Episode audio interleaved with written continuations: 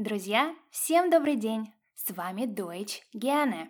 Меня зовут Дарья Хандрикова, я преподаватель немецкого и русского как иностранного и автор проекта по изучению немецкого языка Deutsch Gerne. Часто на занятиях по немецкому языку мы описываем какую-то вещь, будь это комната, здание или, например, картина. Особенно на начальных этапах изучения языка используется такая конструкция, как das ist oder das sind. Всегда получается одно и то же и хочется разнообразия в речи. И здесь нам на помощь приходит следующая конструкция. Es gibt. Es gibt. Переводится она как «имеется» или «есть». Но что важно знать, чтобы не допустить ошибку? Конструкция es gibt требует после себя существительного в аккузатив. Так как es – это подлежащее, gibt – сказуемое. И далее следует дополнение в винительном падеже, то есть в аккузатив. Напоминаю, что в артикль в аккузатив изменяется только у мужского рода.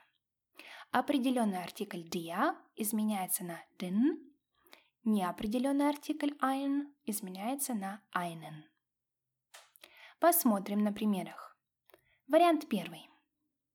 In meinem Zimmer gibt es einen Teppich, einen Fernseher, ein Bett, einen Tisch, einen Stuhl, einen Schrank und viele Fotos.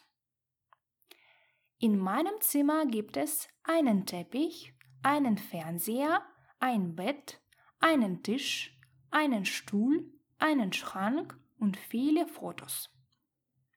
У меня в комнате есть ковер, телевизор, кровать, стол, стул, шкаф и много фотографий. Вариант второй. In diesem Gebäude gibt es einen Supermarkt, eine Apotheke und ein Kino. In diesem Gebäude gibt es einen Supermarkt, eine Apotheke und ein Kino. В этом здании есть супермаркет, аптека и кинотеатр. Теперь постарайтесь построить собственные примеры с данной конструкцией. И не забывайте, es gibt плюс аккузатив. Что ж, сегодня на этом все.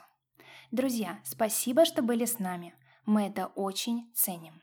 Напоминаю, что вы также можете читать и слушать нас в нашей группе ВКонтакте, на Яндекс.Дзен, на наших каналах в Инстаграм и Телеграм. Успехов в изучении немецкого языка и до скорого!